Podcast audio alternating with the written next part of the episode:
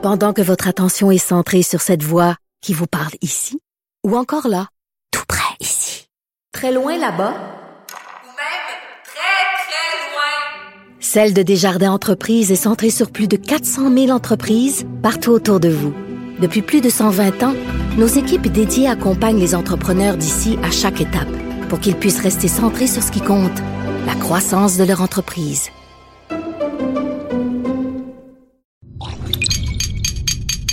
Cube Radio. Il connaît tous les dessous de la politique. L'économie, la santé, le transport. Antoine Robitaille. Là-haut sur la colline. Cube Radio. Bonjour à tous, j'espère que vous allez bien. Aujourd'hui à l'émission, on aura Hilario Maiolo, candidat du Parti conservateur dans Saint-Léonard. Vous l'avez peut-être deviné, un bastion libéral et je dirais même italien. Et il y aura ensuite Ruba Gazal, député solidaire de Mercier, sur le nouveau projet de loi sur les tarifs d'Hydro-Québec. Mais d'abord, il y a un vadrouilleur avec nous dans le Palace de Cube à Québec et je vous laisse deviner c'est qui en écoutant sa musique.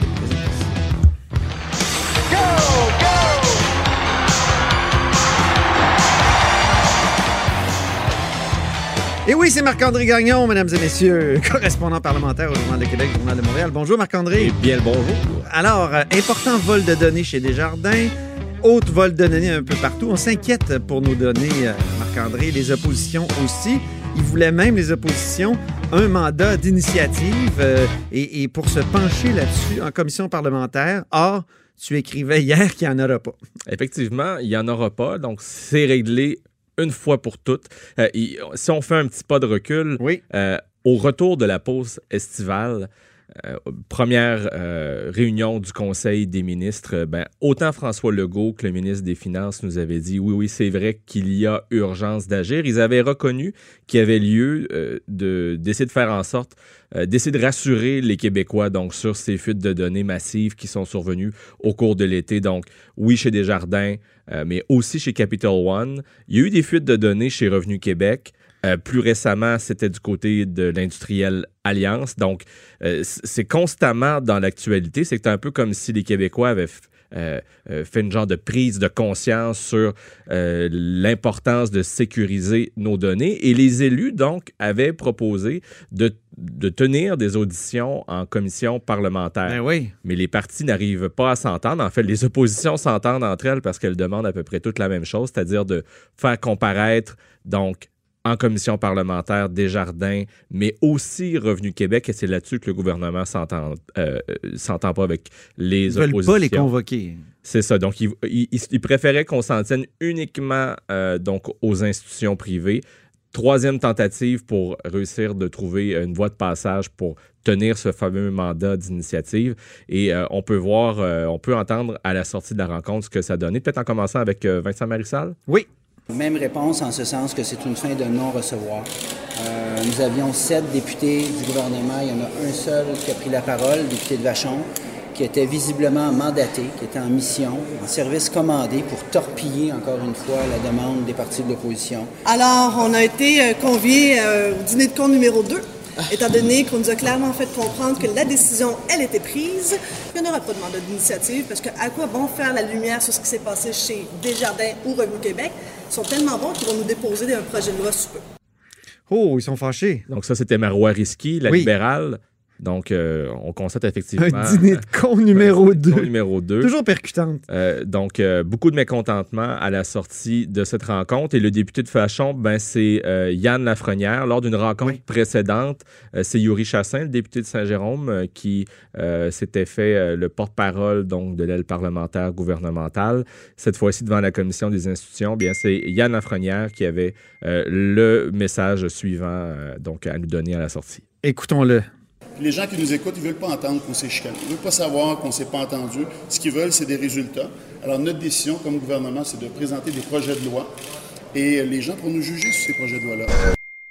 Alors voilà, donc Québec prévoit effectivement déposer prochainement un projet de loi qui euh, va viser essentiellement à obliger les agences de crédit à offrir euh, l'outil du verrou.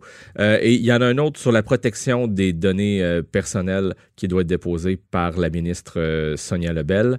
Alors, c'est donc avec ces gestes-là que le gouvernement préfère maintenant essayer de rassurer les Québécois, puisque visiblement, ben, les partis n'ont pas réussi à s'entendre sur la formule de cette commission parlementaire qui aurait permis d'en savoir davantage sur les fuites de données survenues au cours de l'été.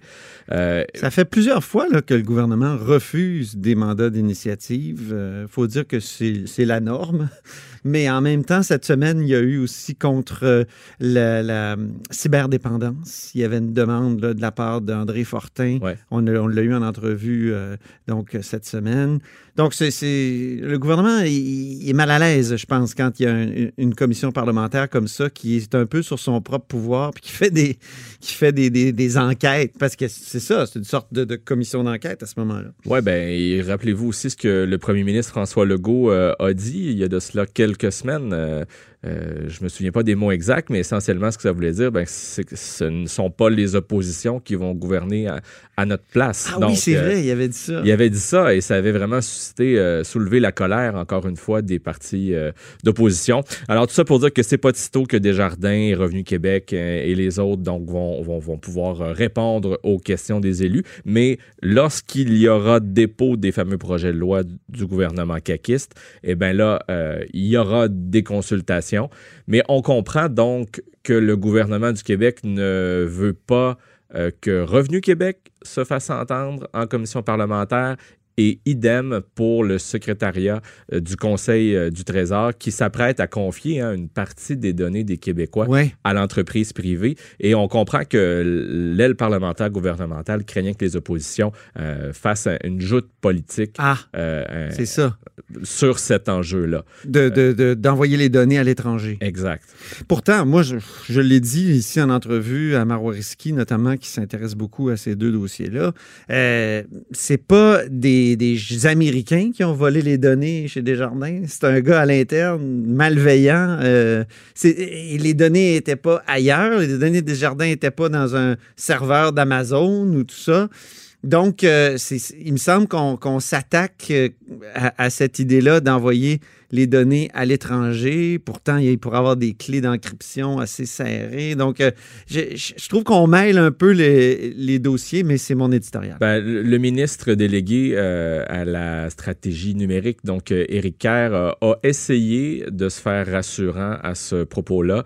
Ce qu'il répète depuis des semaines maintenant, c'est que les données les plus sensibles des Québécois resteront dans l'info nuagique gouvernementale, mais il y a quand même une partie, donc, euh, pas nécessairement des données personnelles là, des Québécois, mais donc des données qui sont peut-être moins sensibles, qui euh, pourraient être confiées effectivement à des entreprises euh, étrangères, mais qui ont une certaine expertise aussi. Alors voilà, je laisse ça à votre appréciation. Ben, merci beaucoup, Marc-André Gagnon. Toujours Et un te- plaisir. toujours un plaisir, tellement aussi que on te laisse avec la musique de présentation. Un doublé.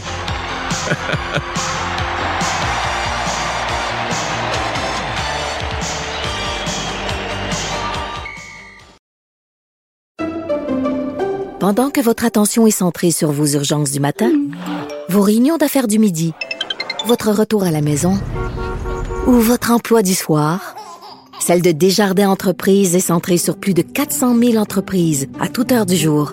Grâce à notre connaissance des secteurs d'activité et à notre accompagnement spécialisé, nous aidons les entrepreneurs à relever chaque défi pour qu'ils puissent rester centrés sur ce qui compte, le développement de leur entreprise.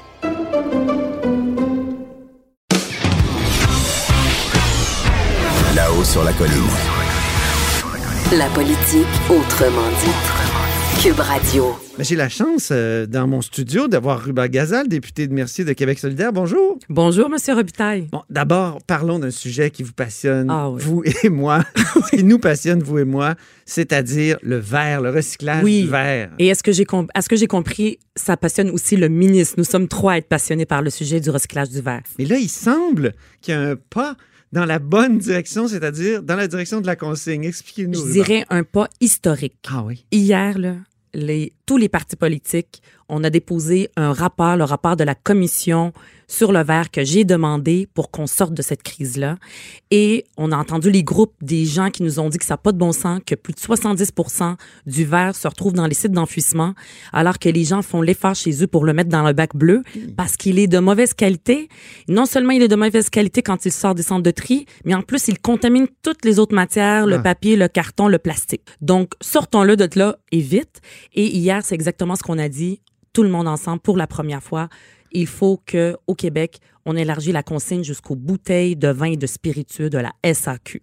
Même Bon. la SAQ était d'accord avec ça. Et nous, c'est ce qu'on dit notamment. Et interdire, plus jamais on va continuer à, à, à enfuir le verre dans les sites d'enfouissement parce que c'est une matière qui a de la valeur. Il faut la réutiliser pour faire d'autres contenants de verre. Exactement. Donc, élargir la consigne aux bouteilles de la Société des alcools. Mais Oui. Euh, je me souviens que David Hurtel, un ancien ministre de l'Environnement du gouvernement Couillard, lui avait le projet de consigner les petites bouteilles de plastique, là, celles qu'on retrouve partout dans, dans nos cours d'eau. Tout à fait. Est-ce qu'il faudrait aller jusque-là? Est-ce Bien que votre- sûr. Parce que là, c'est un rapport, hein? c'est un rapport C'est ça. d'une commission. La commission sur le verre, le sujet a été extrêmement précis. Euh, c'est vraiment la commission qui va étudier comment régler la crise du verre. Donc Mhm. là, c'est sûr qu'on n'a pas parlé des autres contenants, mais absolument. Est-ce qu'il faut aussi le mettre la consigne sur les bouteilles de plastique, euh, d'eau? Absolument, ça c'est sûr et certain. Et donc, le ministre, maintenant, il a une super belle opportunité.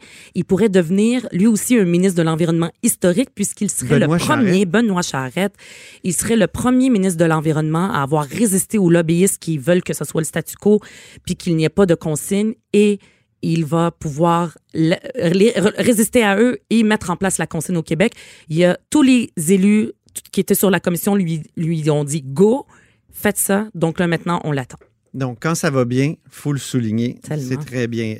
Deuxième sujet, vous avez fait un point de presse il y a quelques minutes sur le projet de loi 34 sur les tarifs d'Hydro-Québec. Est-ce que c'est le, projet de loi sur les, les trop perçus, ça? Oui, c'est le projet de loi que le gouvernement nous dit qui va permettre le remboursement des trop perçus. Mais nous, ok. à Québec solidaire, on dit que ce projet de loi est trompeur et mensonger. Et il va même augmenter les tarifs d'Hydro-Québec. Ben, voyons donc. Oui, absolument.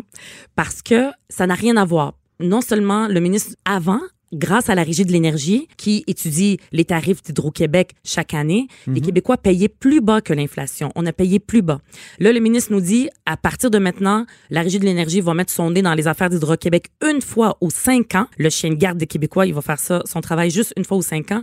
Et en plus de ça, on va faire en sorte que les tarifs d'Hydro-Québec vont rester au niveau de l'inflation, alors qu'avant, ils étaient plus bas. Est-ce qu'on va être bien servi, les Québécois? Au contraire, on va être, les Québécois vont être perdants avec ce projet de loi. Et ça n'a rien à voir avec les trop perçus. C'est tellement technique, c'est tellement difficile à expliquer que le gouvernement se permet d'amener des fausses informations. Donc, nous, on nous dit, on retire ce projet de loi, il est trompeur. Et si le gouvernement veut vraiment rembourser les trop perçus de 1,5 milliard, ben, il a juste à faire un chèque au Parce que sur le fond, vous êtes d'accord avec le, remboursement des trop perçus. c'est que le gouvernement nous dit, j'ai fait un engagement au début de, son élection, il a dit finalement il a reculé, puis après ça on lui dit parce que les gens ont résisté, on dit ben voyons donc, vous avez fait une promesse de rembourser les Québécois, puis là vous voulez pas rembourser. Là il, il nous est arrivé avec un tour de passe-passe, comme par magie qui s'appelle le projet de loi 34, en en alléguant que ça va permettre le remboursement des trop perçus. Donc moi ce que je dis c'est assumer que vous vous êtes trompé. Je veux dire, vous, c'est ce que le gouvernement est en train de faire avec le, le mode de scrutin. Il a fait cette promesse-là que les prochaines élections seront faites avec le nouveau mode de scrutin et ça sera pas le cas. Donc, il a brisé une promesse. Ouais. Assumez ça. Ça prend du courage. Non, je ne pourrais pas faire le remboursement. Et euh, le projet de loi 34, on le retire parce qu'il ne permet... Il faudrait que le gouvernement assume le fait qu'il ne pourra pas respecter sa promesse. Puis le projet de loi... Et ne pas men- mentionner, mentir en disant que le projet de loi 34 va permettre le remboursement parce que c'est pas vrai. On a, on a l'impression que le gouvernement veut miner la, la régie de l'énergie. Or, la régie de l'énergie, on se souvient des débats des années 90, euh, euh, c'est qu'il s'était très politisé la question des tarifs d'Hydro-Québec. Il était toujours tentant pour des politiciens en campagne de dire, moi, je vais geler les tarifs d'électricité. Puis on sait que c'est débile de geler un tarif Ben oui, parce qu'il y, a de- il y, y a de l'inflation. C'est un retour en arrière. Vous savez, avant, euh, Hydro-Québec venait en commission parlementaire devant des élus comme moi, qui ne sont pas des spécialistes. Personne autour de la table n'est spécialiste de l'énergie et c'est des questions extrêmement complexes. Hydro-Québec disait, je veux augmenter les tarifs euh, de temps et euh, il y a comme une gourmandise chez Hydro-Québec parce qu'il veut donner de l'argent euh, au, au gouvernement. Et Au moins, là, on se donne ça à nous. oui, on se le donne à nous, mais c'est quand même important que ce soit le prix juste. Vous aimez ça, Québec solidaire, les patentes nationalisées, non? Exactement. Et on veut en prendre soin puis que ça soit fait de la bonne façon pour que ça serve les Québécois. C'est ça l'objectif au final. Et donc avant, c'était les, les députés euh, de façon, euh, comme vous dites, il y avait des, aussi des, des, des promesses électoralistes et là, on augmentait ou on réduisait sans que ça soit fait de façon juste et de façon rigoureuse.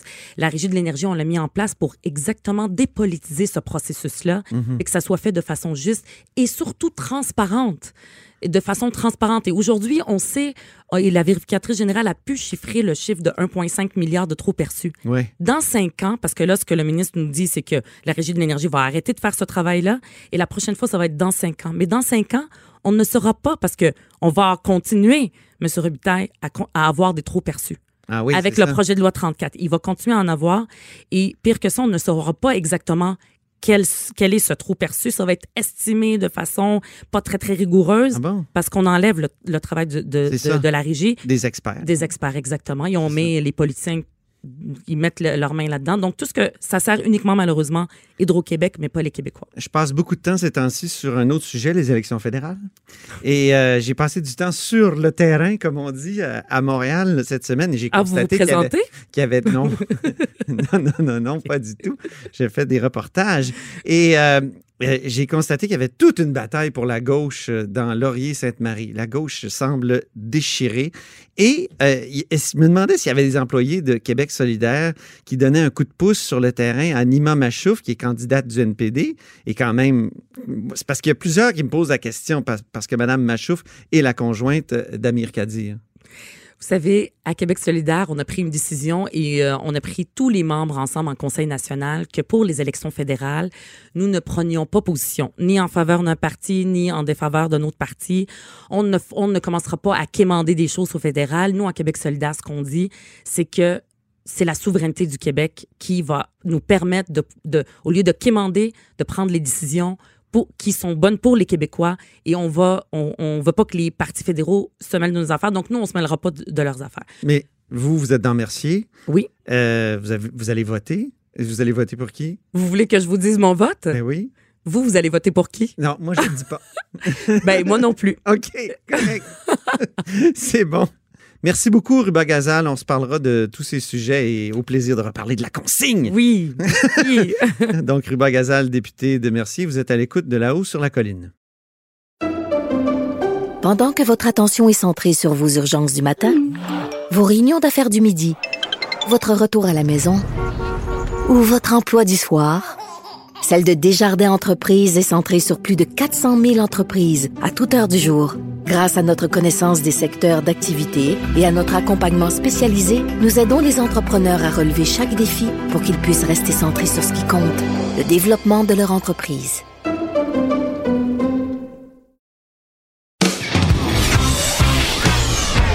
Là-haut sur la colline. La politique autrement dit. Au bout du fil, ben, j'ai le plaisir d'avoir Hilario Maiolo, qui est candidat du Parti conservateur dans Saint-Léonard-Saint-Michel, que j'ai interviewé cette semaine pour le Journal de Montréal sur le terrain. Bonjour, euh, Hilario. Bonjour, M. Robitaille. Justement, dans l'entretien qu'on a eu cette semaine, euh, donc dans votre local de, de comté là-bas, euh, vous m'avez dit que les gens de la communauté italienne n'aiment pas les, et là je vous cite, simagrées. La communauté aime la bella figura. D'abord, eh, parlez-moi un peu de cette expression-là, puis pourquoi ça, ça, ça, ça, ça s'applique à, à M. Trudeau? Ben, C'est-à-dire, la communauté aime, c'est une question de dignité et d'apparaître dignement. La communauté, comme toute communauté, veut être reconnue dignement. Et chaque fois qu'il y a des problèmes, chaque fois qu'il y a quelque chose qui risque d'affecter la réputation d'une communauté, on aime avoir notre dignité. C'est aussi simple que ça. C'est une question de projeter la dignité. La bella figura, qui veut dire belle figure, veut dire euh, faire face, garder la face. D'accord. Et j'imagine, là, on parle de face, puis ça me fait penser à blackface. J'imagine que depuis la controverse, ce que le problème que vous soulignez, c'est-à-dire que, que les gens de, de votre communauté trouvent que M. Trudeau a pas fait une bella figura à l'étranger parce qu'on a mis l'accent sur ses cheveux, ses chaussettes et tout ça. Là, j'imagine qu'avec le blackface, c'est encore pire. Mais regardez, c'est clair. Ce qui est intéressant de cette histoire, c'est un de voir la réaction euh, qu'il y a à l'étranger aussi. Monsieur Trudeau a fait la première page du New York Times, le Washington Post, toute une figure qui fait à l'étranger. Pour nous, on peut se questionner quant à la signification de cet acte ou de ces actes, l'im- l'impact. On parle beaucoup de l'impact différent que cette histoire a entre le Québec et le reste du Canada, et même entre le Canada et le reste du monde. C'est clair que pour moi, il n'a pas fait belle la figure en, en faisant ça. Euh, c'est un acte qui démontre surtout un manque de jugement. Et un peu le manque de jugement, c'est un peu pour moi le branding de M. Trudeau. Il a fait euh, non seulement quand il était jeune à l'extérieur de la politique, mais même quand il est en politique. Je vous ai parlé la dernière fois du tweet qu'il avait fait, que dire que tout le monde est bienvenu au Canada. Pour moi, c'est une belle phrase à dire, mais ça démontre un manque de jugement puisque ce que ça a créé, ça a créé des fausses attentes chez des gens qui voulaient venir au Canada. Ça aussi, le manque de jugement est visible aussi puisque si on se souvient bien, c'était une réponse, une réaction à un tweet de Donald Trump au lieu que ce soit un acte délibéré et un acte voulu d'un chef d'État, c'était une réaction. On peut pas se permettre d'être strictement réactif quand on fait de la diplomatie internationale et surtout pas à Twitter. Vous, vous avez de l'expérience là-dedans. Vous avez travaillé pour la Croix-Rouge internationale pendant dix ans, si je ne m'abuse. Absolument. Très fier d'avoir œuvré au sein de cette organisation qui fait un travail absolument incroyable au Canada et à l'étranger. Dans des crises humanitaires qui affectent nos voisins dans le pays, que ce soit des inondations locales qu'à travers le monde. On dit, euh, il y avait un slogan qu'on disait euh, à la Croix-Rouge à une époque, à travers la rue comme à travers le monde, la Croix-Rouge est là pour euh, le monde. Et c'est une organisation que j'encourage tout le monde à soutenir. Mais, Monsieur Mayolo, je- juste pour revenir au, au blackface, est-ce qu'on vous en parle dans votre porte-à-porte? C'est clair. Écoutez, ma communauté ici à Saint-Léonard et Saint-Michel euh, a une grosse population de minorités visibles. Euh, on a on a euh, 19 000 arabophones, on a euh, de- environ 12 à 13 000 haïtiens. Il y a des communautés vietnamiennes et chinoises. Et c'est clair que euh, pour beaucoup de ces personnes-là, euh, pour beaucoup de ces personnes, ça ça passe euh, mal. Euh, la question euh, à savoir euh, quel sera l'impact au mois d'octobre, mais c'est clair que c'est pas une question. ça, hum, l'image résonne très mal au sein d'une communauté.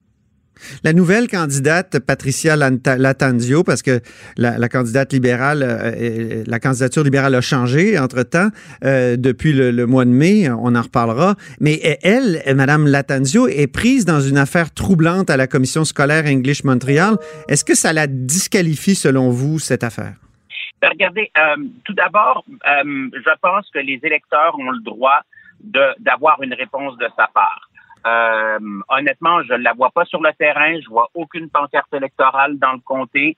Et face à cette histoire, elle se, elle, se plaît à, de dire qu'elle n'a pas de commentaire. Euh, juste pour clarifier, euh, il y a eu une accusation assez grave de manque euh, de d'harcèlement et d'intimidation portée entre autres euh, sur elle et d'autres personnes. Et je pense que quand quelqu'un brigue un poste comme un euh, député fédéral, le moindre euh, que la personne puisse faire, c'est de ré- répondre au niveau, euh, répondre euh, à ses citoyens de cette accusation. Je dis pas que la, je dis pas que je suis d'un côté ou d'un, autre, tout comme les autres citoyens de Saint-Léonard et de Saint-Michel. Euh, je m'attendrais à une réponse. Si de telles accusations étaient faites à mon égard, c'est clair que euh, serait une responsabilité euh, en tant que candidat de ma part de répondre clairement à des accusations graves portées d'une personne assez crédible, la présidente de la commission scolaire euh, anglophone de Montréal. Euh, donc, Madame Latanzio, elle remplace au pied levé Hassan Guillet, qui avait été, qui avait remporté l'investiture au mois de mai, mais on sait il a été dégommé en raison de, de, propos dits antisémites. Maintenant, il fait une conférence de presse mardi, Monsieur Guillet, euh, il pourrait se présenter euh, comme indépendant. C'est pas clair encore, même s'il est inscrit. Là, j'ai vu sur le site euh, d'Élections Canada, il, est là. Euh, et, et, j'imagine que ça vous aiderait s'il se présentait parce qu'il irait chercher une partie du vote qu'il serait allé chercher dans la communauté arabo-musulmane.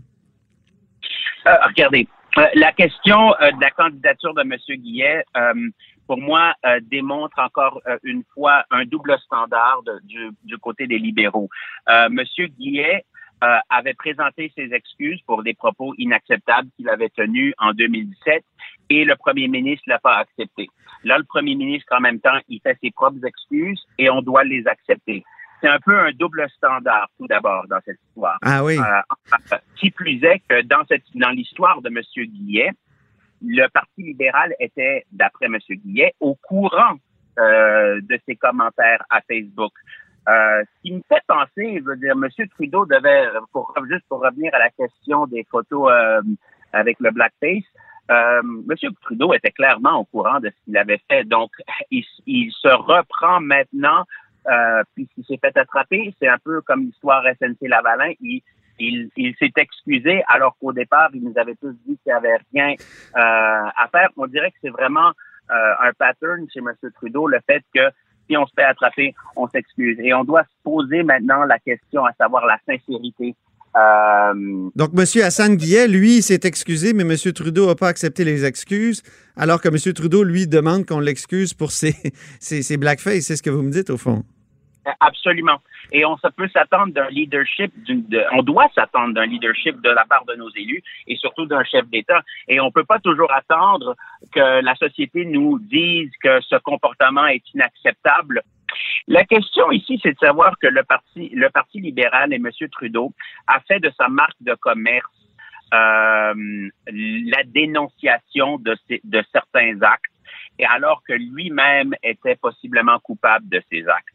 Donc, s'il y a de l'hypocrisie, c'est au sein du Parti libéral et entre le comportement que M. Trudeau prône et le comportement qu'il a tenu. Dans cette histoire, euh, pour moi, le point essentiel, c'est l'hypocrisie de M. Trudeau. Euh, c'est ce que j'entends aux portes. Bien, M. Mayolo, merci infiniment. On se reparlera sûrement de tout ça. J'aurais eu plein d'autres questions à vous poser, mais il faut s'arrêter ici. Toujours un plaisir de vous parler et à la proxima. À la prossima, grazie. Merci beaucoup. Au revoir. Vous êtes à l'écoute de là-haut sur la colline. Pour écouter cette émission, rendez-vous sur cube.radio ou téléchargez notre application sur le Apple Store ou Google Play.